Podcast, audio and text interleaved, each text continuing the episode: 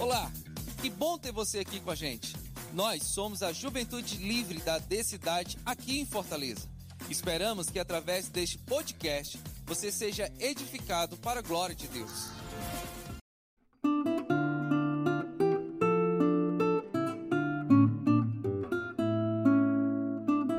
E aí, Juventude Livre, eis aqui mais outro Papo Livre saindo para vocês na forma do episódio especial da Reforma. No dia que você escuta esse episódio, se for o dia da estreia, estamos comemorando 505 anos desde que Lutero fixou as 95 teses em Wittenberg.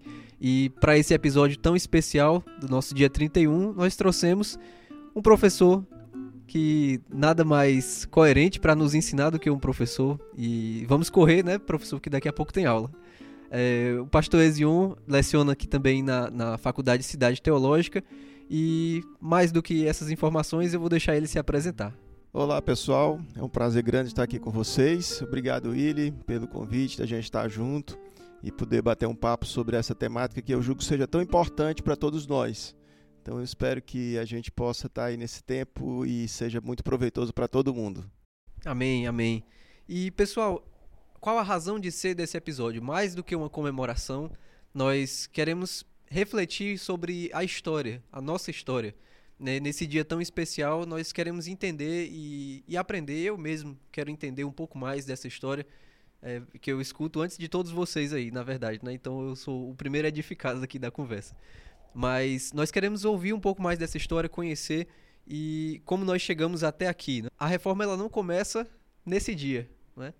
E eu queria dar um, um passo atrás e perguntar: existe um, um, momento ali que a gente pode definir é, em que começou esse processo, pastor? Ok, gente, é assim. Uh, o processo. Primeiro a gente precisa pensar no processo em que a igreja estava vivendo, né? E eu digo a igreja porque naquela época só tinha a igreja cristã mesmo, a igreja de Cristo, que estava vivendo um processo muito complicado. Muito complicado de quê? É, de coisas que foram sendo acrescidas à fé cristã, né? É, a autoridade da palavra de Deus foi acrescido muitas outras coisas, como a tradição e o magistério, e acontece que a igreja começou a viver um tempo muito complicado. Né? É, a igreja, ao mesmo tempo que era a entidade mais opulenta, mais rica do mundo, era também ela começou a viver uma pobreza espiritual muito forte. Né? E uh, uma série de pessoas, Deus começou a movimentar a, as pessoas, quer dizer, o Espírito Santo começou a trabalhar na vida das pessoas. Eu posso é, voltar bem para trás, Willy. Eu acho que a gente podia pensar ainda no século no século XII, por volta ainda na, da, do final de, dos anos 1100, você já tem um movimento que a gente conhece como o movimento dos valdenses. Então tinha um, um um cristão chamado Pedro Valdo, que ele começou a se incomodar com aquela situação e foi ler a Bíblia, e na Bíblia é, não tinha amparo para o que ele estava vendo, né? para ter um Papa, uma, uma, a igreja vivendo tanta riqueza e outros vivendo tão pobres, enfim. Então, é, esse, esse homem, esse Pedro Valdo, ele começou a fazer um movimento grande, né? e esse movimento também tinha a ver com a leitura da Bíblia, ele buscou a tradução da Bíblia em francês, ele era francês, e o movimento dele ele começou a ser perseguido pelo Papa. Né? Então eles se tornaram uh, cristãos perseguidos e foram morar, inclusive, nos, nos, Alpes, se esconder nas regiões mais, mais difíceis. Então eu diria para você que o, o, o, movimento dos valdenses é um primeiro movimento que a gente podia falar de pré-reforma. Né? Então a gente está falando aí tipo 400 anos antes da reforma, ou 300 e poucos anos antes da reforma. Então, assim, é interessante que o Espírito de Deus já se movia nesse tempo. Né? E, e depois do, do, Pedro Valdo, a gente vai ter outros movimentos mais específicos. aliás, eh, não, não simplesmente movimentos, né, mas outras figuras assim que são figuras mais emblemáticas na história, né? E aí a gente precisa pensar assim, no final, no século XIV, né? A gente, no final do século XIV, a gente precisa pensar no, no, no Wycliffe, no John Wycliffe, né? E aí ele era um, é um professor de Oxford e ele começa a, a ler as escrituras e começa a questionar uma série de coisas, né? A própria, o próprio papel do Papa, é, as, as questões que, que, segundo ele, todo cristão deveria ter a Bíblia, né? E inclusive ele começa um, um processo de tradução da Bíblia, porque naquela época só existia uma versão da Bíblia que era em latim, que é a chamada Vulgata Latina, que era uma, uma tradução que São Jerônimo fez no século V do, dos originais uh, hebraico e, e, grego para a língua latina. Então, essa era a única versão que você tinha da Bíblia. E como era em latim, só quem tinha, na verdade, acesso ao latim eram as pessoas muito ricas ou a própria igreja. Então, isso fazia com que todo o resto do povo fosse excluído. Né?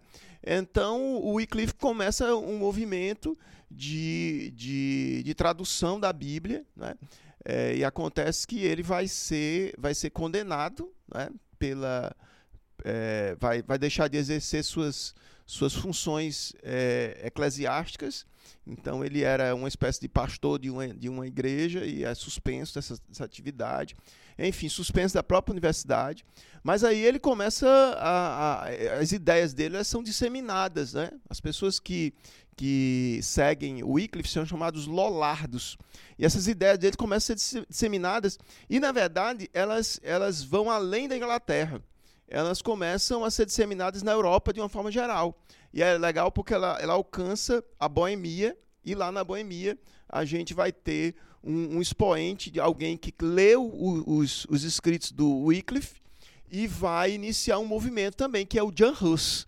Então, o Jan Hus, ele também é professor na Universidade de Praga, é, e ele, muito influenciado pelo, pelo Wycliffe, ele, ele começa a fazer também alguns, alguns questionamentos e tudo mais. E tem um apoio, inclusive, de muita gente. Muita gente apoia ele. Acontece que ele é ele é intimado a participar de, de um concílio, é o concílio de Constança, e ele vai, com, inclusive com a garantia de que ele não vão matar ele, né? Mas aí ele é condenado à morte, à fogueira, e ele é, é morto, é, acho que em, em, torno de 1415. Né? Então essas pessoas a gente pode citá-las como pré-reformadores, pessoas que antes mesmo da reforma, e a gente está falando de, por exemplo, de John Russo, a gente está falando de mais de 100 anos antes da reforma. Então, esse movimento, eu digo que o Espírito Santo já estava agindo né, em algumas vidas, em alguns lugares. Inclusive, é interessante a gente registrar que o, esses movimentos, essas, essas pessoas todas que a gente citou, elas, elas geram movimentos que não que não se acaba com a morte das, das pessoas, não se acaba com a morte de Pedro Valdo, não se acaba com a morte de, de, do, do Wycliffe, não se acaba com a morte de Jan Hus. Então, no fim das contas, quando a reforma chega, né, no século XVI, é, essas pessoas oriundas desse movimento, elas se juntam à reforma. Então elas viviam lá escondidas, não podiam ter uma, uma, uma, uma um aspecto político maior ou coisa do tipo, viviam escondidos, mas quando a, a reforma surge mesmo, né, a partir de Lutero, elas se juntam ao, ao movimento da reforma. Isso é uma coisa muito legal. Perfeito. E, e é lindo demais realmente ver como Deus já, já ia movimentando as coisas antes de, do dia que a gente comemora, digamos assim, né? Isso, isso, isso. É, me faz lembrar também da igreja primitiva, né? Do, do pessoal que estava lá em Jerusalém e passa o tempo, vai passando o tempo até que, que vem um, uma, uma perseguição e, e espalha esse pessoal para ir cumprir meio que forçadamente, né? Essa missão às outras nações, né? Sair daquela zona ali. E eu, eu, eu penso que o, que o Espírito Santo também utiliza dessas, dessas essas estratégias desses movimentos ali para espalhar a palavra, né, para espalhar essas pessoas pelo mundo. Com certeza, com certeza. Da mesma forma, ele vai movimentando esse pessoal antes mesmo da, da reforma, né, de Lutero, melhor dizendo. É porque aí a gente entende que é, não há uma ação do Espírito somente a partir de Lutero. O Espírito já estava agindo, né, através desses movimentos e que vai vai desembocar na reforma propriamente dito, né? Mas já havia uma ação de Deus por ali. Sim. E aproveitando já, é, por que, que exatamente Lutero ficou tão, tão mais conhecido, né? De, de forma geral, a gente não, não escuta muito falar do, do Wycliffe, do John Huss, né? É, inclusive, eu, eu tinha ouvido falar sobre eles no, no livro do John Fox, né? O livro dos mártires. Apesar de que o Wycliffe não foi martirizado, mas ele entrou também, né? É, a, a, história do Wycliffe é muito curiosa, tá certo? Ele realmente morreu de morte natural, ele teve um infarto, morreu na sua cama, mas o, o que acontece é que o mesmo concílio que, que, que declarou o, o John Hus é, herege e o condenou à fogueira, esse concílio ele considerou o Wycliffe, que já tinha sido, já estava morto e sepultado, considerou, considerou ele herege, e a partir daí os seus restos foram exumados e ele foi queimado na fogueira depois de muitos anos de morto. Isso é uma curiosidade que muitas vezes a gente não saca. E supostamente ele, né? Sabe lá se encontraram realmente. Né? de quem eram aqueles ossos, né? Você imagina. É. Mas enfim, é, e, e sobre o, o Lutero, é, por que, que, que, a gente conhece tanto mais? A gente sabe da, da, das funções dele, mas como foi essa história toda? Por que, que a gente reconhece tanto Lutero como o reformador ali? É, essa, essa é uma pergunta muito interessante, muito interessante. Para entender a reforma, a gente precisa é, entender aquelas, aquela época, tá? Então, aquela época não é como as coisas são hoje. Inclusive, quando a gente é, é, é, entende, fica mais fácil de você apreender a importância da reforma em si. Primeira coisa que é, que é importante a gente entender é que uh, a Igreja Católica era a única igreja cristã existente. E uh, eu posso me reportar ao, ao, ao, aos pais da igreja, coisa do tipo. Cipriano, por exemplo, ele dizia assim: fora da igreja não há salvação.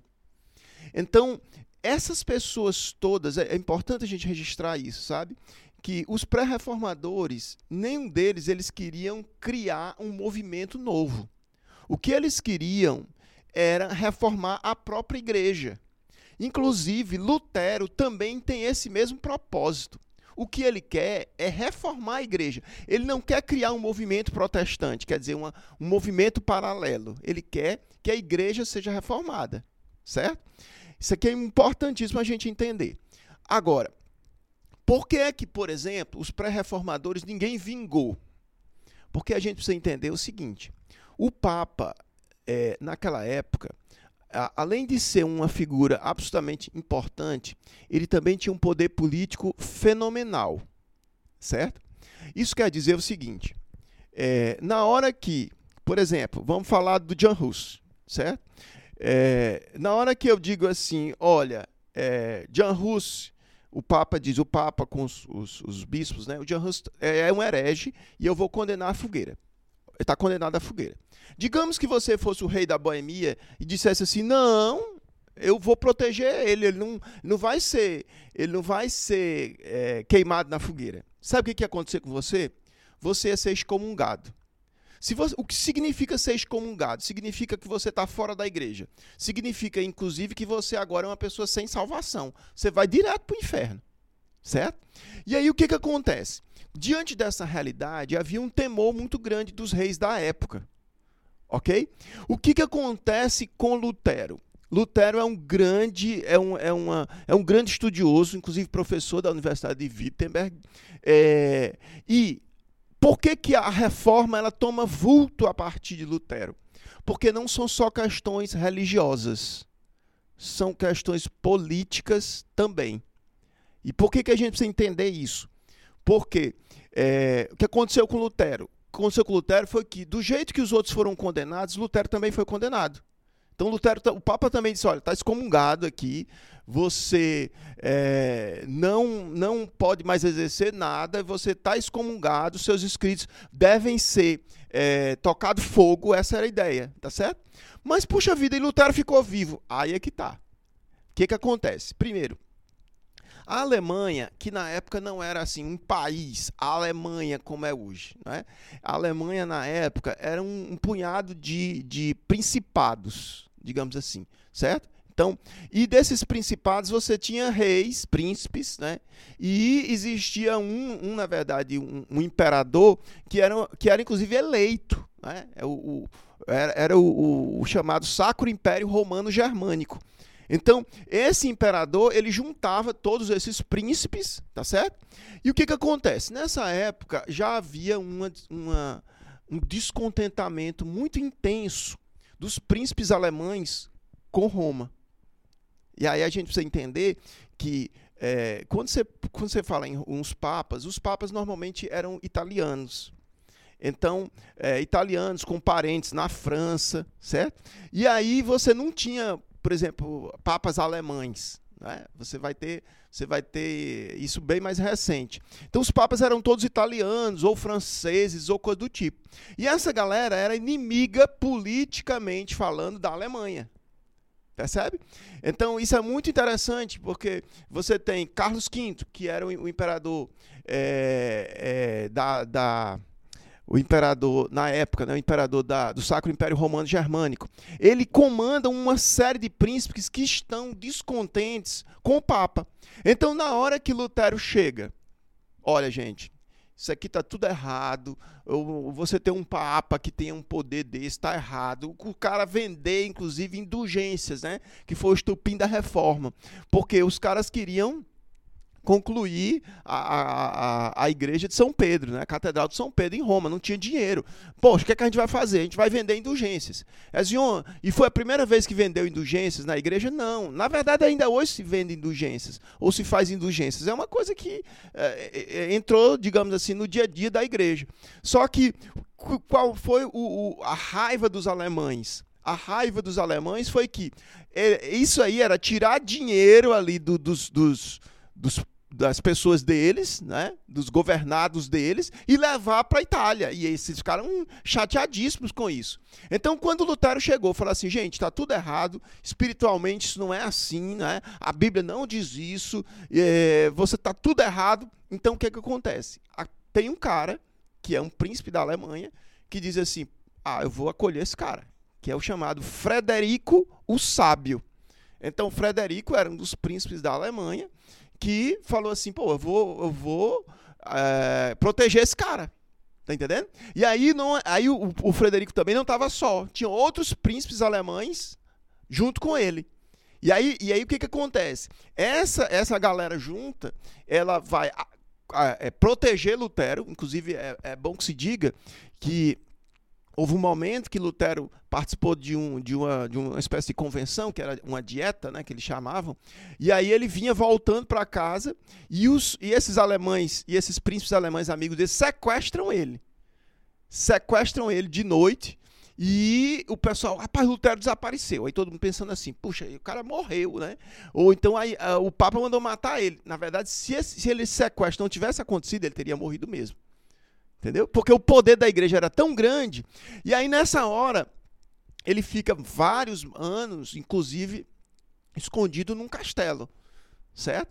E os caras protegendo ele. E ao mesmo tempo que isso vai acontecendo, ele vai traduzindo a Bíblia para o alemão. essas ideias vão sendo, digamos assim, apuradas. Um grupo maior de, de governantes começam a apoiar a reforma. E aí não é somente uma questão religiosa, também é uma questão política. Né? E aí, junto com isso, você vai acabar que outros reis também vão vão chegar junto, como os reis da Suécia, da, da, da região da Escandinávia, né? É, eles vão se juntar na reforma e outros lugares também. Né? Então é, é interessante a gente entender isso, porque se não fosse, e aí eu entendo também que era uma ação de Deus, né? Lógico. Se não fosse esses príncipes aí ao lado de Lutero, ele teria morrido estado na fogueira igual os outros que o antecederam. A, a circunstância é perfeita, né? Isso. Circunstância política perfeita. Pra... Isso. Meio que tem a ver com aquele texto, né? E vindo à plenitude dos tempos. Quer dizer, do jeito que Jesus veio na plenitude dos tempos, no momento perfeito, né? Lutero surgiu também nesse momento perfeito, em que tinha um grupo de gente é, disposta a, a, a se arriscar porque aí o Papa chegou e excomungou todo mundo. Falou assim, bom, tudo bem, mas agora a gente é uma igreja, uma outra igreja. Entende? Aí é nesse momento que você tem a cisão propriamente dito é, da, da, das igrejas protestantes né, da igreja católica. porque inclusive isso não era a ideia de Lutero. Mas a única forma porque a igreja, é, a rigor, o Papa não, não, não queria abrir mão de como as coisas eram, como a tradição tinha chegado até ali. Então, para que. Uh, então, como é que faz uma reforma? A igreja não se reforma. Então, você tem que fazer uma cisão. Aí você abre. Né? Você tem um movimento protestante, esses, esses, esses príncipes, inclusive, é, a, a, as cidades deles, os, os, os, os principados, os reinos deles se tornam protestantes. Né? E aí você tem outros que continuam, continuam católicos, por aí vai. Entendi, entendi. E, e já, ainda continuando assim, mas como foi essa, essa continuação da, da igreja protestante? Porque ela, ela, quando se separa, obviamente ela começa a sofrer uma, uma certa perseguição, ou não? ali logo depois dessa, dessa cisão? Quais foram os próximos passos ali do Lutero? Bom, aí é uma, uma boa pergunta, né? Na verdade, é, com a, a, reforma vão surgir inclusive as guerras da religião, né? Então vão surgir várias, por exemplo, é, os holandeses se aliam com os alemães contra os franceses, né? Então assim a Europa meio que se divide entre é, protestantes e católicos e entra em guerra, né? Entra em guerra acho que é a guerra dos 30 anos, coisa do tipo.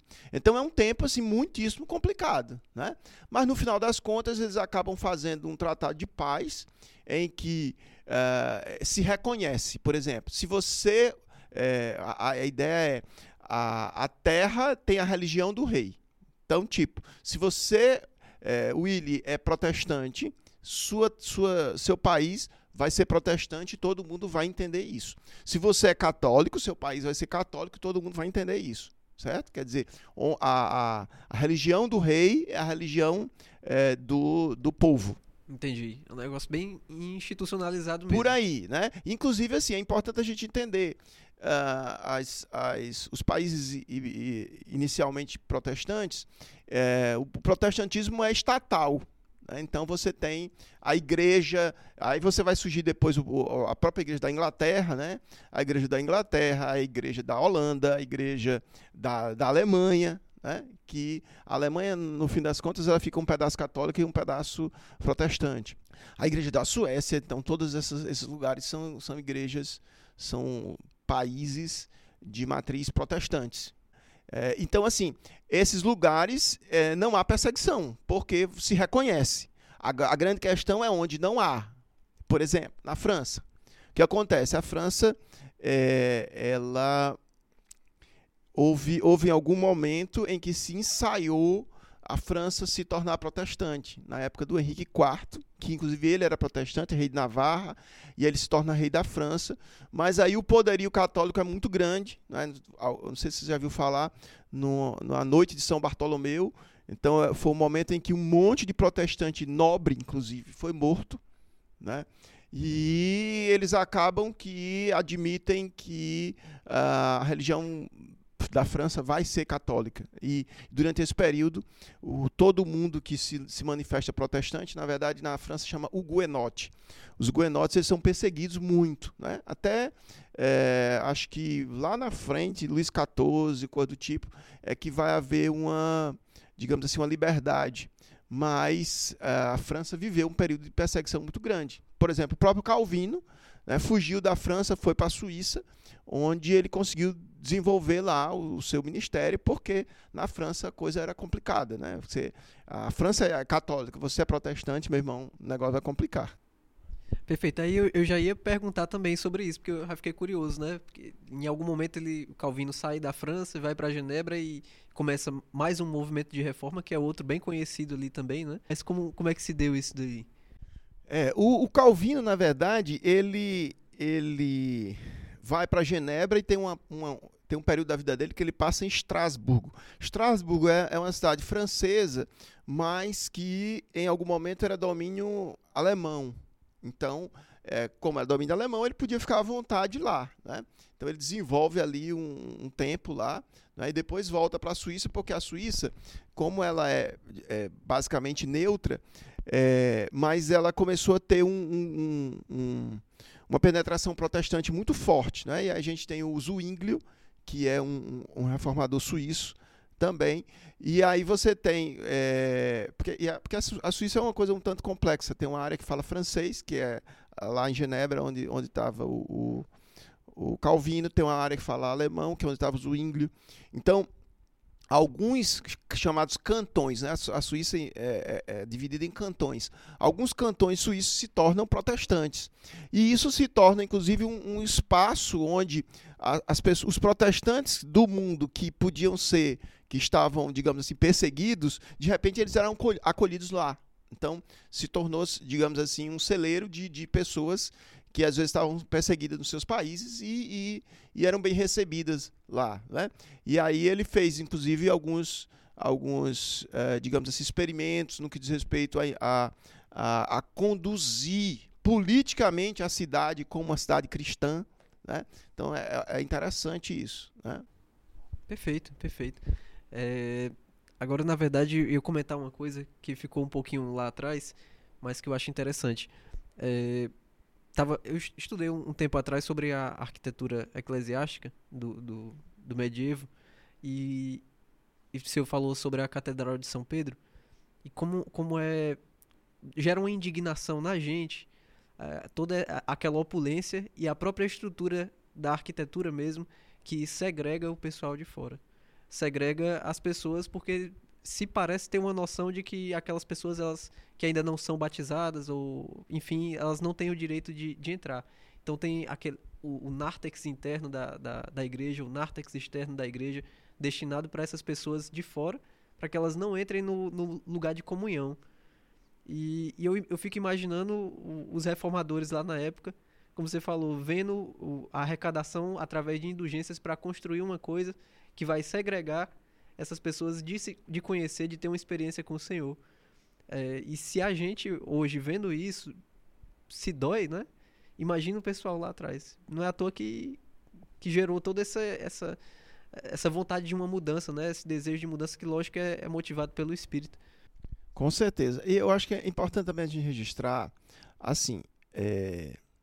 nessa época, gente, a, a, o, o, Lutero vai ter essa percepção, né? Lutero era um, era um monge agostiniano e um cara com doutorado em teologia, né? E ele é escolhido na sua ordem para fazer uma visita a Roma. E ele sempre foi ensinado para ele que Roma era uma cidade santa, né? Tava ali a sede da igreja, o papa, e ele chega ali todo contrito, todo piedoso, ó, oh, chego aqui na santa cidade. Só que quando ele chegou lá, a esculhambação era infinita. Né? Ah, alguém que já leu alguma coisa sobre aquela época, alguém já viu falar dos Borgia. Os Borgia eram uma família, inclusive um deles foi papa. E aí você imagine que a coisa era extremamente bagunçada, né? Tipo assim, os caras tinham casos, né? os papas tinham filhos ilícitos, era uma coisa assim. É, muito, muito complicada mesmo. E o Lutero, inclusive, quando ele chegou lá, ele se escandalizou absolutamente. Eu falei, Jesus, eu vim aqui achando que era um negócio era santo e aqui é um prostíbulo a céu aberto. Né? E era mais ou menos isso mesmo. E é óbvio que todo mundo na Europa sabia disso. Né? Então, assim, os reis da Europa tinham conhecimento disso. Então, à medida que eles apoiavam o Papa, eles eram coniventes com isso. Né?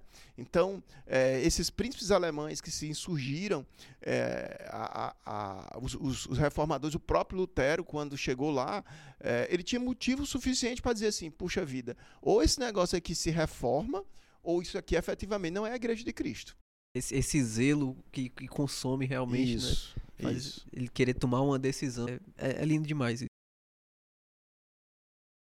enquanto também o, o senhor falava, eu me lembrei de, de toda essa por exemplo, tem toda essa, essa igreja já institucionalizada, é o padrão, a igreja católica, e ele faz parte daquilo dali, ele e os outros reformadores, né? É, e, e, esse trecho realmente, o justo viverá pela fé, deve ter. deve fazer muito sentido para ele naquele momento, porque indo contra tudo que já existe, digamos assim, né? Indo contra tudo que já está lá em vigor, é, sendo perseguido e dizendo assim, todo, todos dizendo, é, é você quem está errado, você quem o herege, não, mas eu li na palavra. E a palavra está dizendo assim, né? E, e, além do texto, o, o, justo viverá pela fé, me mostra que a fé, na verdade, é uma coisa que tem um entendimento, não é simplesmente um, um brilhozinho na mente, né?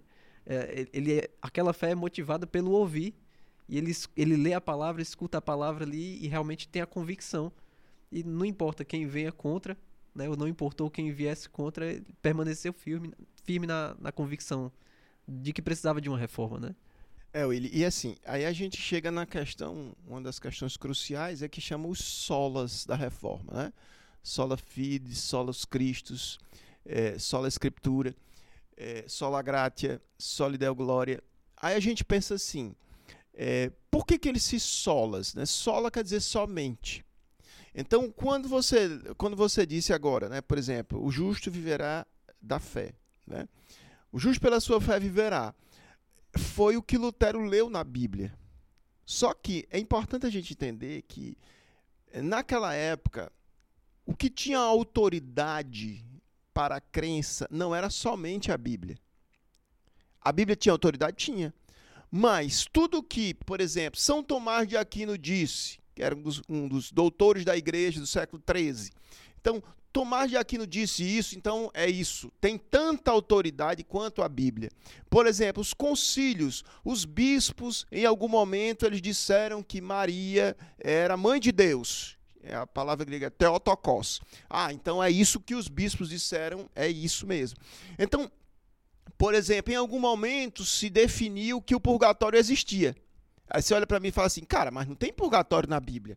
Não, não tem purgatório na, na Bíblia, mas a tradição definiu que existia o purgatório. E o poder da tradição, ela tem tanta autoridade quanto o poder da Bíblia. Percebe? Então é nesse, é nesse tempo que Lutero diz assim: eu tenho que excluir todos os penduricalhos que foram colocados na igreja ao longo dos séculos. Tem que sair isso tudo. Então, por exemplo, tem que ser somente a escritura. Não dá para. Se eu for ler um pai da igreja, por exemplo, se eu for ler Agostinho de Hipona, eu posso ler Agostinho, mas não como escritura. Eu posso ler Agostinho como alguém que fez um comentário bíblico sobre isso, que, que falou sobre isso ou aquilo, mas não com poder de, e autoridade de escritura, entende? Então eu não posso dizer, por exemplo, que a Suma Teológica de São Tomás de Aquino, ela, ela é, é, é igual à escritura, não pode. Então o que Lutero faz é assim, gente, traz a escritura de volta. Quando ele diz assim, por exemplo, sola fide, somente a fé. O que, que ele está dizendo? Ele está dizendo que a sua salvação tem que ser somente pela fé, tem que ser somente pela graça. E é interessante a gente entender o seguinte: que ainda hoje, se você chegar para um católico e falar assim, olha, você não é salvo pela graça, ele vai ficar chateado com você. Ele vai ficar zangado. Não, eu sou salvo pela graça. O problema é que não é somente a graça. É a graça mais os méritos da igreja, o isso, isso e aquilo. Percebe? Então, por exemplo, a própria história das indulgências é uma forma de ser salvo.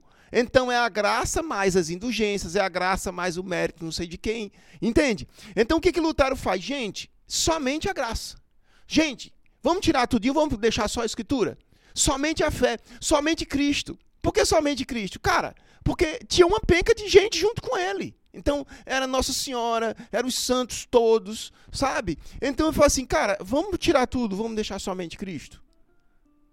Então, não é que, que eles diziam que não eram salvos por Cristo. Não, nós somos salvos por Cristo. Mas com a mediação de quem? Entendeu? Sim. Aí você olha para mim e fala assim: sim, mas a Bíblia diz que só há um mediador entre Deus e os homens. Tudo bem, a Bíblia diz isso, mas Fulano de Tal disse que também era com a mediação de Nossa Senhora. Aí é nesse sentido que você não tem somente Cristo. E o que, é que a reforma faz? Gente, vamos voltar aqui, somente Cristo, somente a fé, somente a Escritura. Vamos tirar tudo, tudo o resto? É esse, esse é o mérito da reforma. Glória a Deus por isso, né? Glória a Deus por isso, porque por isso estamos aqui. Isso.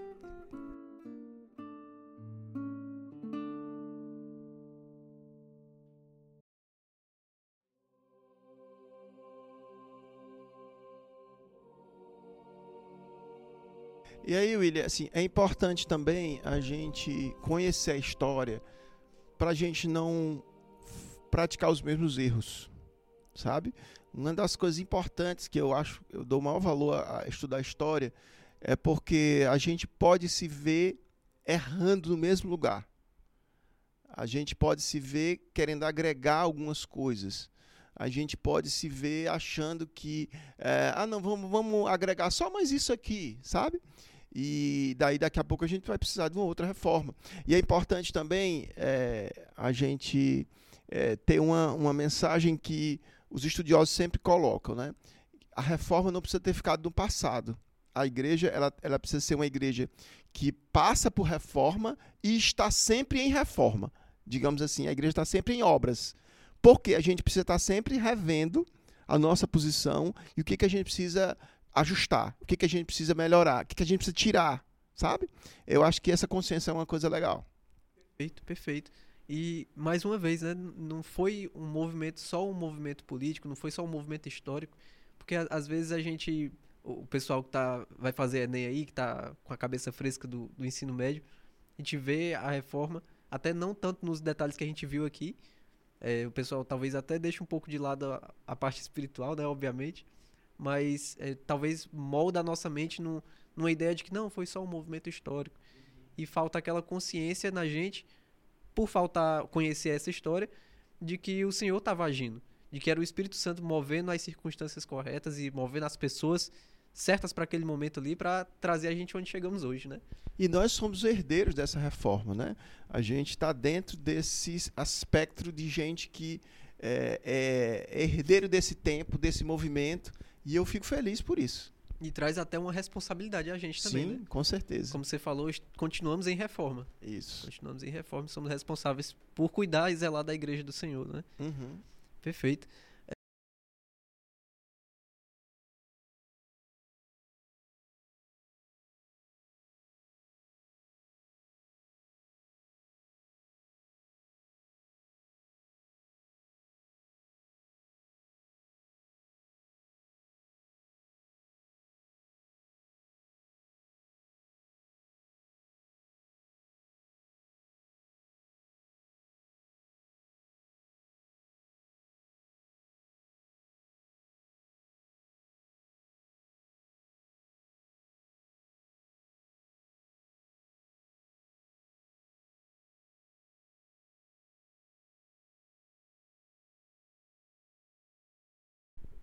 É isso aí, pessoal. Esse foi o nosso episódio especial da reforma. E eu queria finalizar deixando esse espaço mais uma vez para o pastor Ezion, se quiser deixar algum, alguma consideração final, indicar algum, alguma literatura, material para vocês aí que estão ouvindo. Fica à vontade, pastor. Bom, gente, eu quero agradecer aí vocês estarem nos ouvindo nesse tempo. Eu espero que é, essa conversa possa ter despertado em vocês uh, o interesse de conhecer mais, sabe? Eu acho que às vezes a gente é, se interessa pouco pela nossa história. Isso é a nossa história. Isso é a história da igreja. Isso é a história de gente que teve antes de nós. A, a, a, igreja não começou com a gente. Eu gosto sempre de dizer isso na minha sala de aula, sabe? Às vezes a gente pensa que, puxa, o evangelho chegou agora comigo. Não. A igreja já está aqui há dois mil anos.